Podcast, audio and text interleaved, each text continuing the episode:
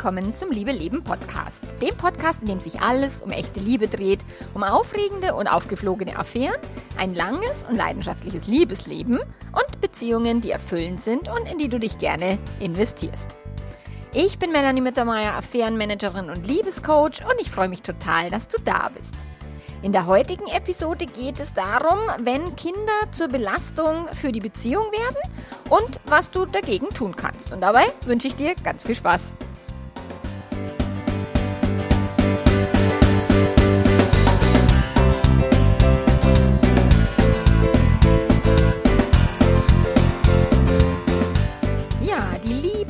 Kinderleins und äh, das Thema Kinder und Beziehung, das ist ein großes Thema in meiner Arbeit. Tatsächlich ist es für mich persönlich gar nicht so ein großes Thema, weil meine Kinder schon groß sind. Ich bin da raus aus der Nummer so gut wie, weil das sind also erwachsene Menschen oder eigenständige Menschen. Meine Tochter ist jetzt 16, die wird 17, mein Sohn wird 19. Und deswegen bin ich so aus dem Kinderthema ein bisschen raus. Und ich war aber auch noch nie eine Mama, die sich wahnsinnig mit ihrer Mama-Rolle identifizieren konnte und das gerne getan hat, sondern ich war immer eher die Person, die immer versucht hat, möglichst unabhängig zu werden. Und ich habe jeden Meilenstein gefeiert, den meine Kinder also gemacht haben. Irgendwie, keine Ahnung, erstmal das Thema Schwangerschaft rum, mal raus aus dem Bauch, das, das Ding. Erstmal, oh Gott, wieder meinen eigenen Körper haben. Dann Stillzeit beenden. Oh Gott, habe ich das gefeiert, als ich endlich abstillen konnte. Dann irgendwie selber was essen, alleine aufs Klo gehen, durchschlafen. Das sind ja alles so Meilensteine. Und ich meine, der oberbeste Meilenstein war dann Kindergarten. als dann das erste Kind quasi vormittags mal verräumt war und als dann beide im Kindergarten war, oh Gott, da habe ich mich gefühlt wie im Himmel. Und tatsächlich war für mich ja Arbeiten immer damals, ich bin relativ bald, also ich habe beim ersten Kind habe ich ein paar Monate ausgesetzt und beim zweiten Kind habe ich gesagt, das mache ich nie wieder, ich gehe sofort wieder arbeiten. für mich war Arbeiten immer wie Urlaub machen weil das Thema Kinder für mich sehr, sehr anstrengend war. Ich das nicht gemocht habe. Ich äh, mich mit Entkrabbelgruppen, ich fand es so furchtbar mit den anderen Mamas aus dem Schwangerschaftskurs da, mich dann weiter zu verabreden und ähm, über diese komischen Themen zu sprechen, also die komischen Themen, also dieses ganze Kinderthema halt zu sprechen. Und tatsächlich entfolge ich auch äh, auf Instagram dann irgendwelchen äh, InfluencerInnen, die irgendwie Babys bekommen und äh, dann plötzlich sehr viel Mama-Content machen weil mich interessiert es nicht. Also ich finde langweilig und mich interessiert es nicht, hat mich auch noch nie interessiert.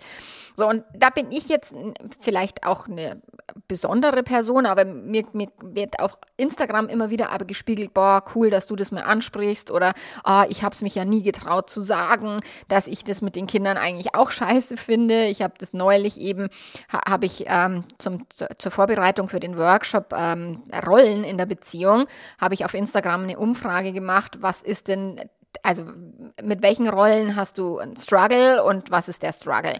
Und da hat eine geantwortet, ihr Struggle ist eben mit der Mutterrolle, weil sie das überhaupt, weil sie das überhaupt nicht erfüllt. Und ja, ich war genauso. Also mich hat die Mutterrolle definitiv nicht erfüllt. Im Gegenteil, mich hat es unfassbar gestresst, mich hat es unfassbar emotional belastet, die Zeit, als meine Kinder klein waren.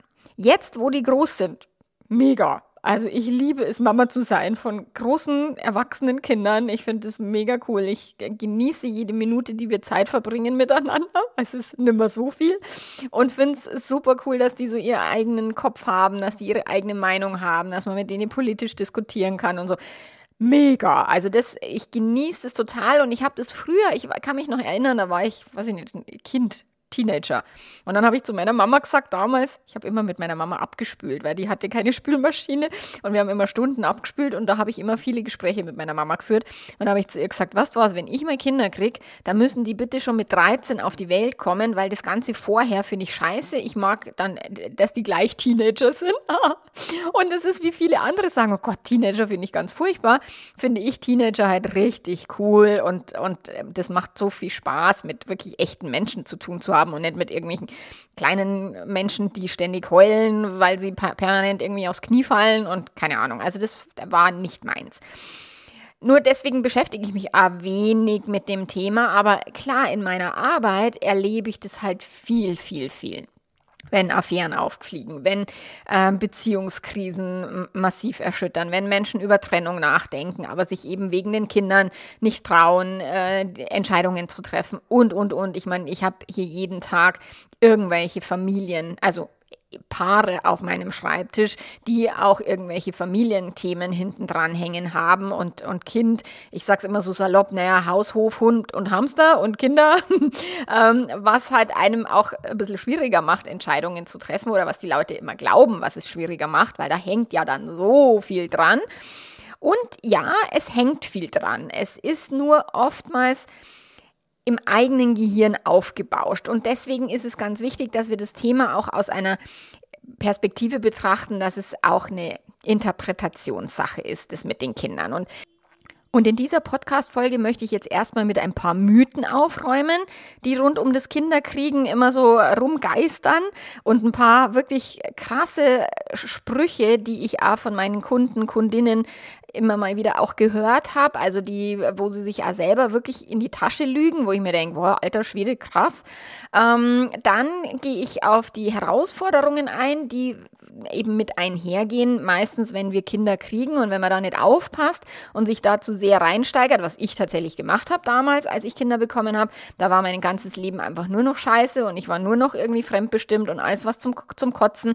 Also ich hatte da noch keine Möglichkeit oder nicht gewusst, wie ich mit Gedankenmanagement da mein, mein Leben mir besser machen kann, weil die Kinder zurückgeben wollte ich es jetzt dann auch wieder doch nicht. Ähm, aber ich habe mich da wahnsinnig reinfallen lassen in dieses, oh Gott, wie schrecklich ist ist es und Gott, wie schlimm ist das alles. Ähm, und um das eben zu vermeiden, dürfen wir trotzdem die Herausforderungen beleuchten, aber eben auch schauen, was kann ich anders machen in meinem Kopf, weil oftmals kann man auf einer, auf einer Umstandsebene zwar was ändern oder auch, es ist ja ganz oft, dass so viele gesellschaftliche Missstände, was das Thema Familie oder Muttersein betrifft. Und ja, da sind viele Missstände und da darf sich auch gesellschaftlich was ändern, politisch was ändern, mehr Kindergartenplätze, mehr Entspanntheit, dass jede Frau entscheiden kann, kann, will sie Kinder, will sie keine, will sie Karriere machen, will sie keine Karriere machen. Also, dass wirklich jede Frau ihr Leben einfach so gestalten kann, wie sie das möchte und nicht wie die Menschen sagen, hey, du musst aber jetzt hier oder du bist zu faul, weil du gehst nicht arbeiten oder du bist zu, zu Karriere besessen, weil du gehst arbeiten und, und so weiter. Also ja, es gibt vieles, was sich in der Gesellschaft ändern muss ähm, und wo auch wichtig ist, dass darauf hingewiesen wird. Nur wichtig ist auch, dass wir alle immer bei uns selber anfangen, weil das ist halt der größere Hebel, den wir haben. Und also der größere vielleicht nicht, das ist eher der kleinere Hebel. Aber der, den wir halt selber einsetzen können und auf den wir nicht irgendwie warten müssen, vielleicht Jahrhunderte, bis das Patriarchat sich mal irgendwie verändert hat, sondern wo wir wirklich auch selber als Person, als Frau anfangen können, aber auch für die Männer natürlich, äh, zu, sich zu emanzipieren von den äh, gesellschaftlichen Erwartungen und von dem ganzen Bullshit. So, und wenn wir jetzt schon beim Bullshit sind, dann geht's mal los mit dem ganzen Thema Mythos. Und ich habe das äh, neulich wirklich sehr schön beobachten können, weil im Membership eine junge Frau die Frage gestellt hat, ja, was kann sie denn tun, dass ihr Partner endlich äh, dem Kinderwunsch zustimmt? Und ich habe mit ihr eben gearbeitet, dass, dass sie halt glaubt, wenn, wenn sie ein Kind bekommt, dass sie dann endlich glücklich ist. Und wenn sie, sie hat erst geglaubt, wenn sie jetzt den Heiratsantrag bekommt, dann ist sie glücklich. Und wenn sie dann geheiratet hat, dann ist sie glücklich. Und wenn jetzt das Kind kommt, dann ist sie glücklich. Und dann ist wahrscheinlich irgendwann, ah, jetzt bin ich dann äh, Anfang 30, Mitte 30, jetzt muss das zweite Kind kommen, weil um Gottes Willen, sonst äh, wird es ja nichts mehr. So, und wenn dann das zweite Kind da ist, dann bin ich endlich glücklich. Also, dieser Glaubenssatz, wenn wir Kinder haben, dann sind wir glücklich, dann sind wir eine Familie ist Bullshit. Das wird definitiv nicht passieren. Und auch wenn viele Paare nicht so unglücklich werden, wie ich das war damals, ähm, ist es dennoch nicht so, dass die automatisch durch die Geburt eines Kindes dann von Glück erfüllt sind. Klar gibt es natürlich diese Glückshormone, die kommen bei der Geburt und es war schon krass, ähm, das zu fühlen, aber nur weil automatisch Kinder da sind, heißt es nicht, dass du automatisch glücklich bist. So, und das ist einfach ein Mythos. Kinder machen nicht glücklich, sie machen auch nicht unglücklich, by the way, sondern Kinder sind einfach Kinder, die ihre Herausforderungen mitbringen oder ihre Bedürfnisse, ihre äh, Themen, je nach Alter. Und wie wir darauf reagieren, entscheidet, wie glücklich oder unglücklich wir sind. Aber jeder von uns wird mit Kindern glückliche Momente haben, wo einem das Herz überläuft vor Liebe, wo wir dieses Wesen beobachten und denken, boah, was für ein Wunderwerk, unfassbar, wo wir Wesenszüge von uns selbst in dem Kind entdecken und denken so, alter Schwede, okay, das hat sie von mir oder er. Und das sind so Momente des Glücks und es wird genauso Momente geben von tiefster Verzweiflung, schlaflosen Nächten, völliger ähm, Erschöpfung oder Überforderung und, und, und. Also, Kinder machen nicht glücklich. Du wirst mit Kindern glückliche Momente haben und mit Kindern unglückliche Momente. Das wissen alle, die Kinder schon haben. Und es ist immer wichtig für diejenigen, die noch keine haben, denen das so ein bisschen vor Augen zu führen. Dann ist es äh, der Mythos der heilen Familie. Ach, was höre ich diesen Spruch? Ah, ich muss doch die heile Familie aufrechterhalten, obwohl in der Familie schon irgendwie jeder irgendwie eine eigene Affäre hat und äh, das Paar miteinander eigentlich überhaupt keinen Bock mehr hat oder sowas oder einer zumindest schon irgendwie innerlich aus der Beziehung ausgestiegen ist. Nur um die heile Familie aufrechtzuerhalten, werden keine Entscheidungen getroffen. So. Und auch das Thema heile Familie. Es gibt keine einzige Familie, die heile ist. Also keine. Es gibt Familien und mit mehr oder weniger Traumata, Verletzungen, Dramen und so weiter, aber es gibt keine einzige Familie auf diesem Planeten, die heile ist, wo alles top ist, wo die Emotionen und die ganzen Ver aus der Vergangenheit, wo alles aufgearbeitet ist, wo alles heile ist, wo die Eltern perfekte Eltern sind und die Kinder perfekte Kinder und wo alles heile ist. Das ist ein Bullshit. Das ist nicht möglich.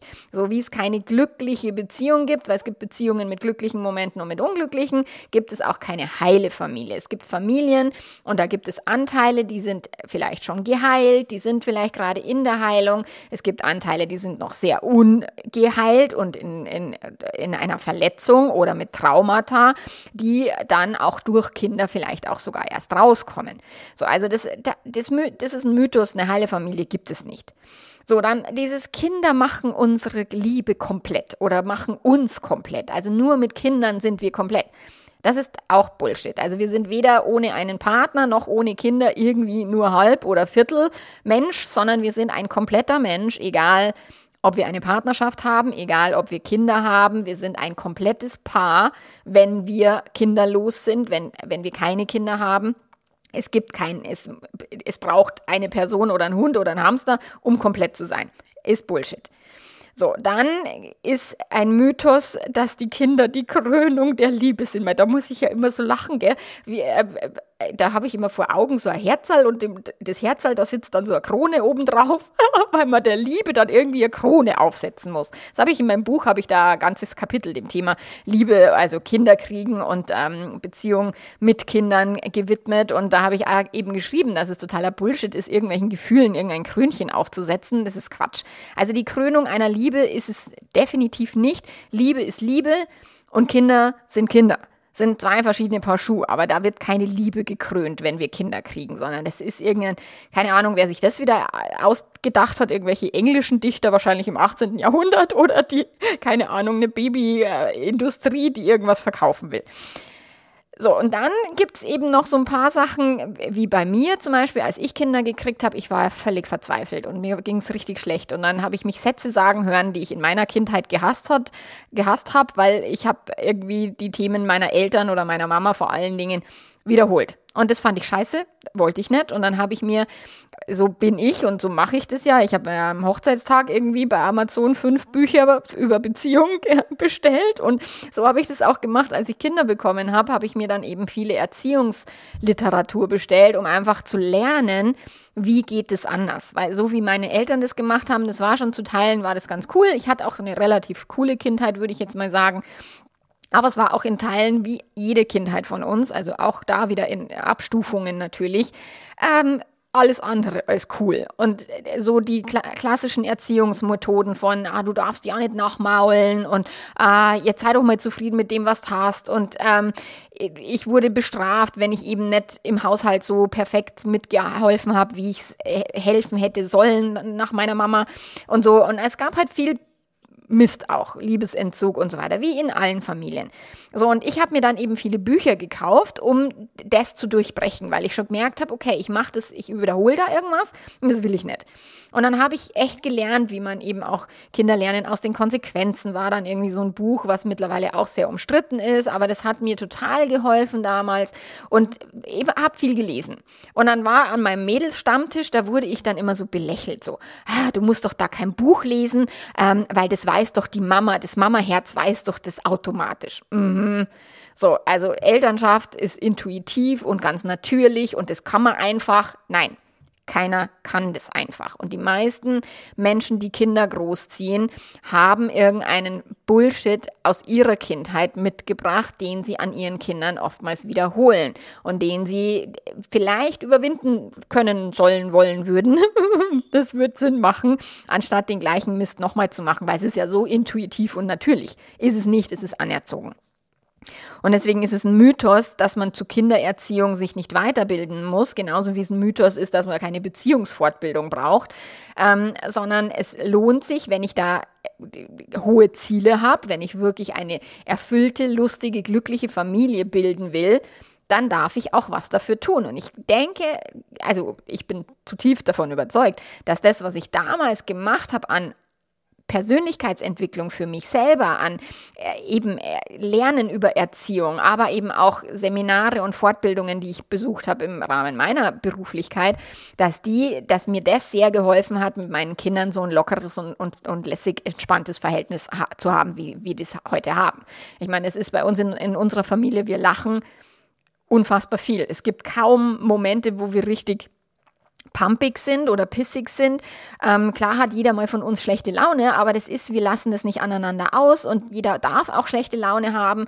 Und es ist aber auch so, dass wir sehr wertschätzend, liebevoll miteinander kommunizieren und auch sehr viel lachen. Und das habe ich mir hart erarbeitet. Das war nicht natürlich und nicht intuitiv. Also es ist wirklich, wenn dir irgendjemand sagt, ach, das, das kannst du doch aufgrund von einem Bauchgefühl machen. Mhm.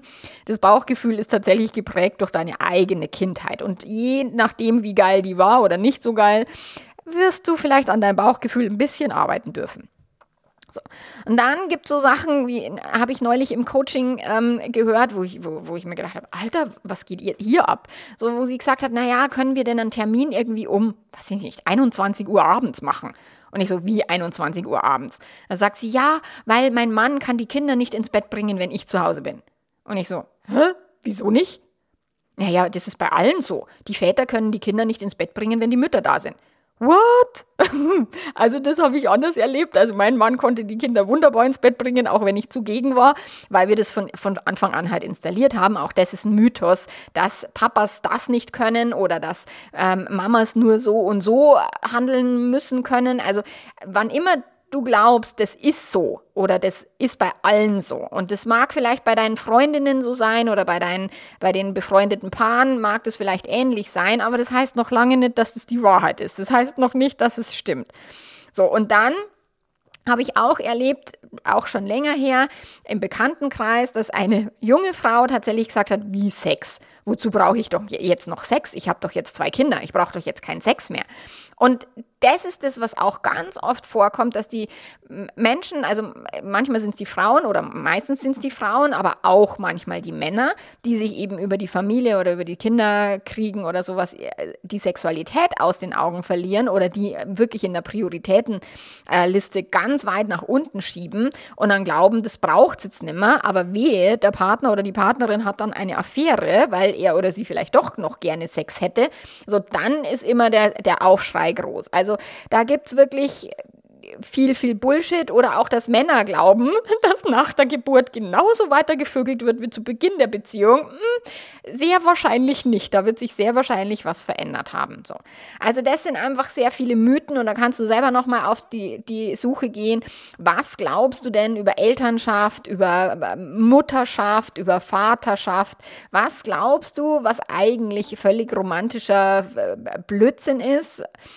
Und was dir auch überhaupt nicht dienlich ist, weil all diese Mythen sind uns nicht dienlich, weil das sorgt ja dafür, dass Frauen ein schlechtes Gewissen haben, wenn sie ihre Kinder am liebsten beim Fenster rausschmeißen würden. Und ich weiß aus meiner Erfahrung und aus von vielen Erzählungen von anderen Müttern, dass das regelmäßig der Fall ist, dass man die Kinder gerne aus dem Fenster rausschmeißt. Und zwar aus dem vierten Stock, nicht aus dem ersten. Und ähm, klar macht, also die wenigsten machen das, Gott sei Dank, weil so weit reichende psychische Probleme haben die meisten Mütter nicht. Aber dennoch ist es völlig normal, das zu denken. Und das verhindert halt, wenn wir dieses Mythos, diesen Mythos haben, oh, Mütter sind von Haus aus glücklich, weil sie, sie haben ja jetzt zwei gesunde Kinder und jetzt sei doch mal froh mit dem, was du hast. Mhm. Also nicht da, darauf reinfallen. Enttarne Mythen, weil dieser ganze romantische Blödsinn hilft nur, sich schlecht zu fühlen, beschissener zu fühlen, mehr Druck sich selbst zu machen oder auch mehr Druck auf andere auszuüben, weil man dann eben eine der, der Nachbarsmama, die dann sagt, boah, mir geht's heute richtig scheiße, irgendwie vernünftig zuhören kann, sondern sagt, ja, aber du hast doch zwei gesunde Kinder, jetzt sei doch mal froh. So, dann der zweite Teil des Podcasts, eben die, die Herausforderungen, was passiert, wenn Paare Kinder kriegen, welche Schwierigkeiten tauchen auf oder was sind halt so die, die wie soll, wie soll ich sagen, so diese, diese Bottlenecks, diese Flaschenhälser, diese Engpässe. Da geht es erstmal darum, tatsächlich der Identitätswechsel. Der ist für mich immer sehr wichtig, weil den haben die wenigsten auf dem Schirm. Und ich habe auch vorher ChatGPT gefragt, was sind die Herausforderungen, wenn Eltern Kinder kriegen? Und da sind die Klassiker, dazu komme ich gleich noch, Zeit, Schlaf und, und, und, und. Aber tatsächlich ist, wird nie der Identitätswechsel irgendwie bewusst hervorgehoben. So, wenn, also für mich war das damals sehr schwer und sehr krass, als ich mich von einer selbstbestimmten, freien Frau zu einer Mutter identitätsgewechselt habe und dann ständig irgendwie ich auf ein Kind achten musste und nicht mehr duschen konnte, wann ich wollte, sondern tatsächlich mich nur noch nach irgendwelchen anderen äh, menschlichen Wesen, klein und größer, mich danach richten musste wann haben meine Eltern Zeit, auf die Kinder aufzupassen, wann ist mein Mann zu Hause, wann nicht. Ähm, all das hat meine Freiheit und meine Selbstbestimmtheit extrem eingeschränkt. Und da war vorher eben dieser Identitätswechsel von, ich bin frei und äh, selbstbestimmt, das war mir schon immer sehr wichtig, und plötzlich war ich es nicht mehr. Und plötzlich war ich eher Mama. Und ich war jetzt nicht die Mama aus Leidenschaft, ähm, die jetzt eigentlich alle anderen im Babykurs irgendwie waren. So, ich war auch komisch und ich war anders als die anderen. Und das war komisch. So, also der Identitätswechsel, auch wenn ein Mann sich zu einem Papa veridentitätswechselt, und das werden wir in dem Workshop auch nochmal am, am Wochenende genauer beleuchten im Membership, dass das Thema Rollenwechsel ist ein, ist ein wichtiges Thema. Und später, wenn die Menschen dann älter sind und auch viele meiner Kunden, Kundinnen, die haben dann das Thema Empty-Nest-Syndrom, also wenn die Kinder aus dem Haus gehen und dann der Identitätswechsel, wenn sie sich völlig in dieser Rolle oder mit dieser Rolle identifiziert haben, dass sie dann plötzlich eben dastehen und sagen, boah, scheiße, jetzt sind die Kinder aus dem Haus und wer bin ich überhaupt? Also wer bin ich ohne meine Kinder? Und wer sind wir als Paar ohne die Kinder? Und ich habe nicht wenige Paare, wo eine Person sagt, puh, Zeit mit meinem Partner oder mit meiner Partnerin alleine verbringen, finde ich echt anstrengend anstrengend. Ich bin schon froh, wenn immer die Kinder dabei sind, also die schon Erwachsenen oder Teenagerkinder. Also der Identitätswechsel ist ein massives Thema, was viele nicht auf dem Schirm haben. Dann Zeitmangel, habe ich schon gesagt. Also Zeit ist klar ein Thema. Es ist plötzlich viel weniger Zeit für alles Mögliche, weil man hat halt Akairu, dann das Kind schreit andauernd, also andauernd, je nach Kind halt. Aber manchmal schlafen die viel und dann schreien sie wieder und dann haben sie Hunger und dann muss man sie stillen und es dauert auch Ewigkeiten gefühlt. Ähm, und es ist Zeit, ist halt dann ein Faktor. Und ich hatte das auch neulich auf Instagram sehr cool, wo eine Frau eine Frage gestellt hat, also was soll ich denn machen? Das Hobby von meinem Mann, der ist Fußballer, ähm, das raubt uns so viel Zeit und dadurch haben wir als Familie wenig Zeit, als Paar wenig Zeit und auch ihre eigenen Bedürfnisse sind hinten runtergefallen. Und dann hat sie weitergeschrieben, dass sie sich eigentlich als Paar so vermisst, also dass sie die Zeit vermisst, als sie noch keine Kinder hatten. So, das Thema ist gar nicht das Hobby vom Mann, weil das hatte der vorher schon, sondern das Thema ist, dass jetzt Kinder dazu gekommen sind und die Kinder den Zeitplan jetzt ein Stück weit dehnen, stressen, straffen, was auch immer. Ähm, und dann wurde aber, also hat sie den Fokus so auf das Hobby gelenkt, so dass wenn er nicht Fußball spielen würde oder wenn sein Hobby weniger Zeit fressen würde, dann wäre ja alles gut. Äh, nein, wäre es nicht. So, das heißt, nicht die Hobbys dann einschränken oder das, was vorher vielleicht für euch wichtig war, auch wenn man als Eltern natürlich nicht mehr ein komplett äh, völlig freies Leben weiterführen kann wie vorher, aber dennoch zu schauen, okay, wie können wir erstmal unsere beider Bedürfnisse irgendwie auf, auf einen Nenner bringen und auch die Mütter dürfen hier schauen, auch wenn der Mann Fußball spielt oder ein intensives Hobby hat, dass die Mütter sich wirklich regelmäßig Zeit rausnehmen. Und ich hatte ein scheiß schlechtes Gewissen damals. Mein Mann war am Dienstag beim Stammtisch und am Donnerstag bei der Bandprobe. Und wenn ich dann mal einen Abend in der Woche irgendwo hingegangen bin, ich hatte ein scheiß schlechtes Gewissen. Boah, jetzt lasse ich den mit den Kindern allein und oh Gott, jetzt muss er die Kinder allein ins Bett bringen und so. Bis ich mir gedacht habe, Alter, was, was geht hier eigentlich? Also warum habe ich ein schlechtes Gewissen, wenn ich einmal am Abend weggehe und er geht völlig selbstverständlich zweimal am Abend weg? Äh, what? Und dann habe ich mich da gezwungen, das regelmäßig zu tun, einmal am Abend, einmal in der Woche irgendwo hinzugehen, irgendwo mich mit Freunden zu verabreden oder irgendwie. Aber ich hatte jetzt nicht so ein Hobby, ich hatte keine Band und ich hatte keinen, Sta äh, doch Stammtisch hatte ich, aber der war nur einmal im, im, im Monat. ähm, und da habe ich mich dann gezwungen, dahin zu gehen und das Gefühl auszuhalten, also auch dieses schlechte Gewissen auszuhalten. Und dann kam mal vielleicht noch eine Veranstaltung dazu, wo ich gesagt habe, ah, jetzt muss ich ein zweites Mal in der Woche weg. Boah, mein Gewissen wieder war super scheiße, super schlecht. Und dann, ja, mein, er geht immer zwei Wochen die, die Woche, zweimal die Woche weg. Also hallo, Schätzelein, jetzt entspann dich mal. Und das hat eine Weile gedauert, bis ich mich daran gewöhnt habe, auch kein schlechtes Gewissen mehr zu haben. Und das sehe ich ganz viel bei Frauen, dass die sich nicht erlauben, sich dieselben Freiräume rauszunehmen wie die Männer und dann sind sie aber angepisst auf die Männer, weil die das wie selbstverständlich tun. Oder dass die Frauen angepisst sind, weil die Männer ihr Leben halt wie weiterleben wie vorher und bei den Frauen hat sich halt viel geändert, körperlich viel geändert. Auch das Thema Stillen, das Kind hängt mehr an der Mutter die ersten äh, Monate oder so und sich dann daraus zu befreien und zu sagen, okay, jetzt habe ich aber den körperlichen Part erfüllt und jetzt machen wir wieder einen auf Gleichberechtigung den Shift kriegen dann viele Mütter nicht hin und dann geben sie eben dem Partner wieder die Schuld, der würde sich nicht zu viel einbringen, aber sie reißen halt alles an sich, was mit den Kindern zu tun hat. Beispielsweise sie ins Bett zu bringen, wenn der Partner zugegen ist. What? Okay, also das ist das Thema Zeit und eben auch Hobbys und das Machtgefälle. Also da ist ein Machtgefüge, wenn eine Person sagt, ich lebe mein Leben weiter wie bisher und du machst den ganzen Scheiß. Also Thema Care-Arbeit und so weiter, da ist, das ist ein Thema auch von Macht. Und das dürft ihr halt, halt auch im Blick haben, euch auf einer Augenhöhe zu befinden und das Machtgefüge eben nicht durch die Kinder in eine Schieflage geraten zu lassen, weil die Mama vielleicht sich plötzlich nur noch als Mama identifiziert und nur noch um die Kinder kreist, wie so ein Helikopter. Ähm, das macht dann tatsächlich ein schwieriges Machtgefüge und es macht auch dann anfällig für so Affärensituationen, wo dann eine andere Person, ob es jetzt eben der Partner oder die Partnerin ist oder der, also die Fremdliebe, ob männlich oder weiblich, dann äh, das repräsentiert, was vielleicht der Partner oder die Partnerin vor den Kindern repräsentiert hat. Freiheit, Spontanität, ähm, Entspanntheit oder, oder, oder. Also da äh, hat tatsächlich viel auch mit Macht zu tun, wo äh, Paare draufschauen dürfen. Dann ist Thema Freiheit, hatten wir ganz stark, weil mein Mann sehr freiheitsliebend ist und war und immer schon war. Und ich fand es immer geil, bevor wir Kinder hatten. Und plötzlich hatten wir dann Kinder. Und dann war das irgendwie seine Freiheit, hat dann geheißen, ich habe keine mehr, weil dann hängen mir die Schwarzen am, am Rockzipfel. Und wir haben dann auch wirklich viel gestritten um das Thema Freiheit, bis ich wirklich mir die Frage gestellt habe, wie können wir uns denn beide mehr Freiheit erzeugen, anstatt uns gegenseitig die Freiheit wegzunehmen, wie mit so einem zu kleinen Bettzipfel, wo einer zieht und der andere friert. So, und das ist wirklich wichtig, weil Freiheit ist ein Thema, was mit Kindern massiv eingeschränkt wird.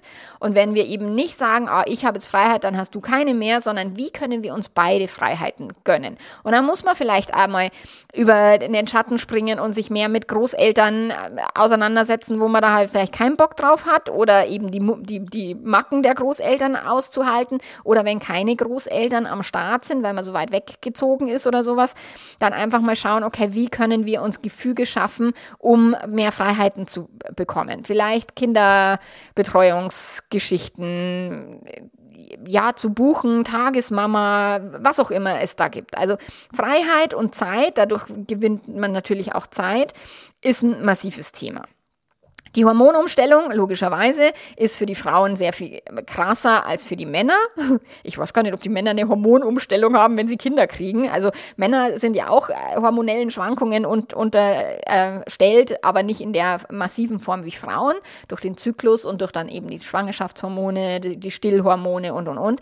Die hormonelle Umstellung ist tatsächlich sehr einschneidend. Bei mir war es wirklich so, meine Lust auf Sex war wie weg. Also ich hatte gar keine Lust auf Sex in der ganzen Zeit, wo ich gestillt habe und eine Stillpille eben auch genommen habe das war wie ausgeschaltet. Das kam Gott sei Dank danach wieder ein Stück weit zurück, aber bei Weiben nicht mehr so wie zu Beginn äh, der Beziehung. Und da hat sich sicherlich auch dauerhaft mehr umgestellt, plus dass die Beziehung halt dann immer länger gedauert hat und dass dann auch noch der Gewöhnungseffekt dazu kommt und und und. Aber das Thema Sexualität und sexuelle Lust mit Blick auf die Hormone und mit Blick aber auch auf die Identität, weil wenn ich mich nicht mehr als Liebespartnerin wahrnehme, weil das nicht mehr meine Identität ist, dann verliere ich natürlich auch mehr und mehr den Blick auf mich als sexuelles Wesen. Und mir ist es so ergangen und ich musste das wirklich äh, schwer mir wieder zurückerkämpfen. Beziehungsweise haben wir das in vielen nächtlichen Streitsituationen uns äh, gemeinsam erkämpft. später dann. Also erst haben wir gestritten und später haben wir dann äh, uns um die Heilung gekümmert und um die Lösung der Probleme. Finanzielle Schwierigkeiten, bei manchen trifft es zu, bei manchen nicht. Ich erlebe das ganz, ganz oft, dass Paare wahnsinnig viel Geld investieren in Häuser, in Autos, in tolle Reisen. Ähm, ich habe neulich gelesen, dass irgendwie die, die Standardhochzeit oder der Durchschnitt einer Hochzeit äh, kostet, also durchschnittlich geben Paare 14.000 irgendwas Euro aus für eine Hochzeit. Das fand ich echt krass. Und dann heißt, oh Gott, Paarberatung ist zu teuer, oh Gott, das lohnt sich nicht, ah, das können wir uns nicht leisten. Ähm, Paare geben wahnsinnig viel Geld für vieles aus, ähm, aber eben nicht für sich als Paar, also für die Erhaltung der Paarbeziehung, sondern viel für das Thema nach außen, repräsentativ, Haus, ähm, Hof, Hund, Hamster, Auto, Küche. Und das erlebe ich immer wieder. Also das heißt, die Finanzen sind oftmals angespannt, je nachdem, wie viele Kinder jemand hat, ist das Thema Finanzen halt auch angespannter, weil Kinder kosten Geld, das steht außer Frage. Und das bleibt ja auch äh, eine ganze Weile lang so, wenn die dann irgendwie studieren und so. Das ist schon auch, bei mir ist es so, dass ich mir denke, so, ja, jetzt, wenn mein Sohn dann ins Studium geht und so weiter, das kostet mich viel Geld. Da müssen wir Gott sei Dank keine Studiengebühren zahlen, aber er muss ja irgendwie leben. So, und das ist halt etwas, das wird mich viel Geld kosten. Ich habe das damals von meinen Eltern nicht bekommen. Also meine Eltern haben, die hatten vier Kinder und als wir selbst arbeiten waren, war jeglicher Geldhahn abgedreht, beziehungsweise mussten wir zu Hause auch noch Geld abgeben so um eben auch die Finanzen meiner Eltern zu entspannen. Dann ist Thema Schlaf und Stress ist ein Thema, auf das, ich meine, das weiß jeder, der Kinder gekriegt hat, dass irgendwie durchgeheulte Nächte und Blähungen und Zähne kriegen nicht witzig sind und dass das einfach stressige Zeiten sind. Ähm, das gehört dazu, das lässt sich auch nicht abstellen. Das wird von selber besser, wenn die Kinder größer werden, wenn sie auch durchschlafen und so weiter, wenn sie dann auch ähm, mehr Verantwortung für sich übernehmen können und nicht wegen jedem Pups irgendwie die Eltern brauchen. Das wird angenehmer, aber tatsächlich ist es in der ersten Zeit erstmal massiv massiv krass. Ich fand es wirklich krass, diese Stillerei dann nachts andauernd und so weiter. Ich habe dann die Kinder irgendwann im Bett bei mir belassen, weil das für mich so Horror war, aufzustehen und das Kind im eigenen Bett. Das hieß damals noch, dass es so wichtig ist, dass das Kind im eigenen Bett schläft und so. Und äh, das war so erleichternd, als ich die Kinder ins Bett geholt habe und die erstmal die ganze Stillzeit halt im Ehebett schlafen konnten. Und dann später haben wir die natürlich wieder ein bisschen ausgesourced aus dem Ehebett um eben auch wieder Paarzeit zu haben und Elternzeit zu haben. So, dann das Thema Erziehungsstil oder auch das Thema Einmischung in die Erziehung. Ich meine, wenn zwei Menschen von unterschiedlichen Eltern großgezogen worden sind, ein Paar, dann haben die möglicherweise auch unterschiedliche Erziehungsstile. Und es kann, ich hatte Gott sei Dank Glück, mein Mann war echt sehr entspannt und sehr gechillt, da war ich eher die gestresste Person, ähm, was ich aus meiner Kindheit mitbekommen habe. Er war da viel cooler und viel relaxter und es hat mir sehr gut getan. Aber wenn jetzt zwei gestresste Personen sind und jede Person meint, oh, mein Stress ist der wichtigere oder wie ich es sehe, ist wichtig und wie du es siehst, ist falsch. Das ist natürlich Kackmist, okay? Deswegen ist mal unterschiedliche Erziehungsstile auch hier wieder keiner muss hier jetzt die die Wahrheit, die Weisheit mit dem Löffel gefressen haben und es muss nicht stimmen, was die eine Person sagt. Es muss jetzt genauso sein. Also da würde ich immer schauen, die eigenen Gedanken und eigenen Gefühle ein Stück weit zu hinterfragen, anstatt auf irgendwelchen Erziehungsthemen so zu, zu beharren und zu sagen, das muss so sein und wenn er oder sie das anders macht, ist es falsch und schlimm, schlimm, schlimm. So, Dadurch wird natürlich die Paarbeziehung auch massiv belastet, wenn der Erziehungsstil kritisiert wird, wenn das, was der andere tut, nicht wertgeschätzt wird und so weiter. Dann ja die Einmischung, wenn man eben sich mit Großeltern irgendwie aushilft, dann muss man aushalten können, dass die sich einmischen oder dass die den, mein Papa hat den Kindern immer Gummibärli irgendwie händeweise in, in den Rachen gedrückt, kurz vorm Mittagessen. Und es hat auch zu Konflikten geführt, bis ich irgendwann gecheckt habe, okay, das lässt sich nicht mehr ändern, jetzt lass sie einfach Gummibärli Mittagessen, so what. Also auch als ich gelernt habe, gelassener zu werden, hat sich bei mir der Familienalltag sehr, sehr massiv entspannt. Und zwar auch mit den Großeltern, die damals habe ich im selben Haus noch gewohnt oder wir im selben Haus wie meine Eltern. Und es war schon manchmal eher angespannt. Aber es ist natürlich trotzdem auch eine super Erleichterung, wenn man eben die Großeltern da hat. So, und dann ist das Thema noch Wertehierarchie. Das ist ja das, was ich in meinem Buch also ein bisschen deutlicher beschrieben habe, dass wenn wir die, die, wenn wir Kinder kriegen und dann die Kinder quasi auf der Werteliste ganz nach oben wandern und die Paarbeziehung nach unten wandert, dann kümmern sich Paare halt nicht gut um die Paarbeziehung. Und dann heißt, oh, wir sind jetzt seit elf Jahren nicht mehr alleine irgendwie weggefahren und oh Gott, oh Gott, wir äh, haben gar keine Zeit für Sex oder keine Spontanität oder sowas.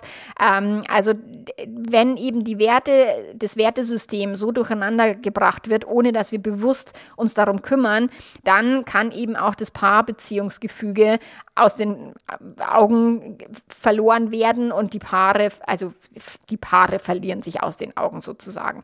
Und deswegen ist es auch wichtig, die Wertehierarchie so ein bisschen im Blick zu haben. So, was ist uns wirklich wichtig? Wo wollen wir den Hauptaugenmerk legen? Und klar, keine kleine Kinder müssen relativ weit oben sein in der Werteliste, aber sie müssen nicht an oberster Stelle stehen. Und das ist, wenn eine Person anfängt, sich nur noch um die Kinder zu kreisen oder nur noch als Elternteil zu sehen und die Kinder eben als obersten Wert hat und die andere Person vielleicht nicht, weil sie sagt, oh, ich bin immer noch ein äh, eigenständiger Mensch und ich möchte auch gerne eine sexuelle Person sein und ich möchte auch gerne eine äh, Person sein, die noch Partys feiert und keine Ahnung dann kann das halt sehr zu Spannungen führen. So, und der letzte Punkt, den ich jetzt hier noch anmerken möchte, ist die Erwartungen, die wir dann haben, und zwar sowohl von innen als auch von außen. Also das, da geht es jetzt wieder um das Thema Rolle. Welche Erwartungen glaube ich als Mutter erfüllen zu müssen? Woher kommen die Erwartungen? Kommen die von außen? Kommen die von innen? Bei mir war das auch krass, als ich festgestellt habe, dass ich dieses Rollenvorbild, so meine Mama hat immer gekocht, meine Schwiegermama hat immer gekocht und als wir dann darüber diskutiert haben, wer kocht denn hier und ich gesagt habe, ich mache den Scheiß nicht, ich hasse Kochen, ich hatte wieder so ein wahnsinnig schlechtes Gewissen, weil das wie so internalisiert war, dass ich als Frau doch gefälligst jetzt zu kochen habe. Und ich habe mich da aber mit Händen und Füßen dagegen gewehrt, weil ich wusste, ich will das nicht. Und da haben wir auch lange darüber gestritten, bis ich das wirklich auch aufgelöst habe, wo ich gesagt habe, du, du weißt, wo die Küche ist, du weißt, wie eine Herdplatte zu bedienen ist, außerdem kochst du viel besser als ich. Also, dass wir dann auch angefangen haben, wirklich bewusst das Thema Kochen von meinem Tisch zu nehmen und mein Mann hat sich dann darum gekümmert, weil ihm war das viel wichtiger. Mir war das überhaupt gar nicht wichtig und das ist dann etwas, wo wir aus den Rollen so ein Stück weit aussteigen müssen, aber auch äh, am Schirm haben dürfen, dass die Rollen so internalisiert sind, dass es manchmal ganz schön schwer ist.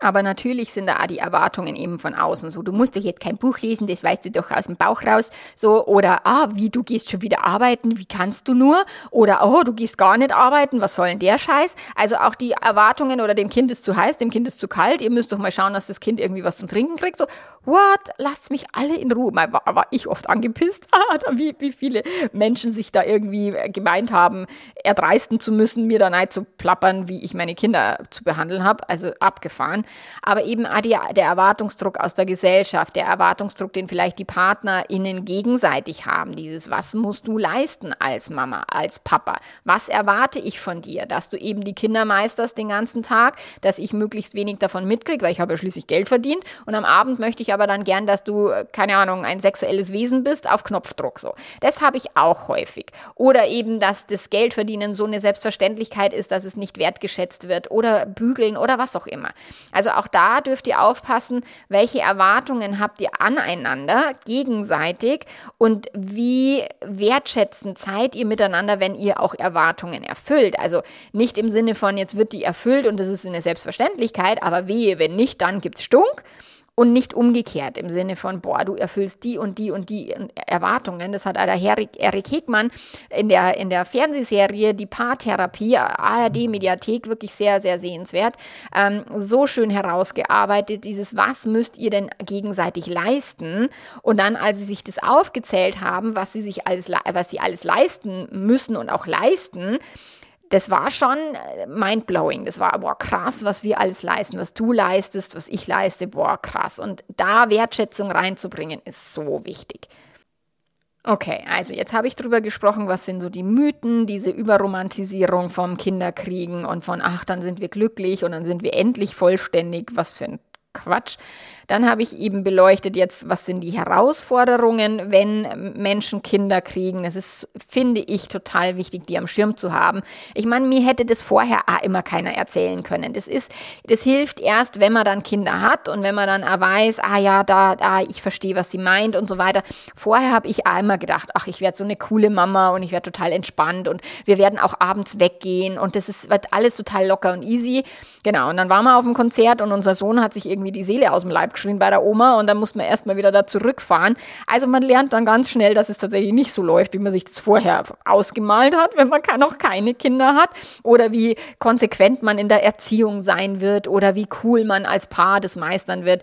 Ja, das ist alles Bullshit. Das kriegt man erst dann raus, wenn man dann die Kinder hat und wenn man dann das wirklich erlebt. Deswegen ist es schwer, das Menschen vorher nahe zu bringen. Aber vielleicht ist ja die ein oder andere Person, die da jetzt zuhört und sagt, ah ja, da weiß ich, auf die und die Fallstricke kann ich so ein bisschen aufpassen, wenn du noch keine Kinder hast.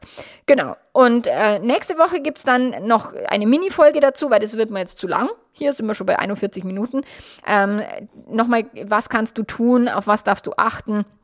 um eben diese Auswirkungen oder die Belastungen eben zu umschiffen und zu meistern.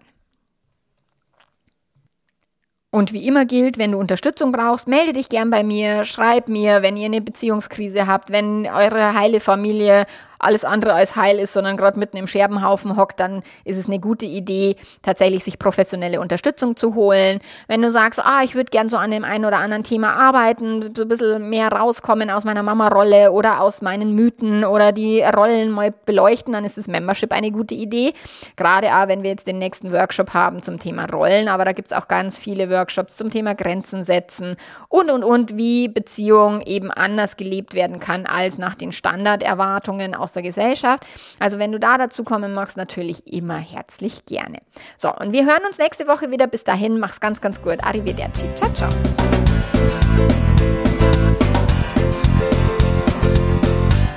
Ja, wenn du konkrete Fragen an mich stellen möchtest und vielleicht auch mir dabei zuhören und zugucken möchtest, wie ich ein paar Stellen aus meinem Buch vorlese, dann gibt es am 23. Juni in Berlin, in Frieden, Friedrichshain heißt es, glaube ich, ja, genau, Friedrichshain gibt es die Möglichkeit, zu einer Lesung zu kommen. Ich habe noch neun Tickets tatsächlich. Also die meisten Tickets sind schon weg. Es ist nur eine kleine Veranstaltung, geschützter Rahmen, wo du Fragen stellen kannst, wo du eben auch äh, mein Buch signieren lassen kannst und, und, und. Also wenn du da hinkommen möchtest, sag Bescheid, dann schicke ich dir den Link.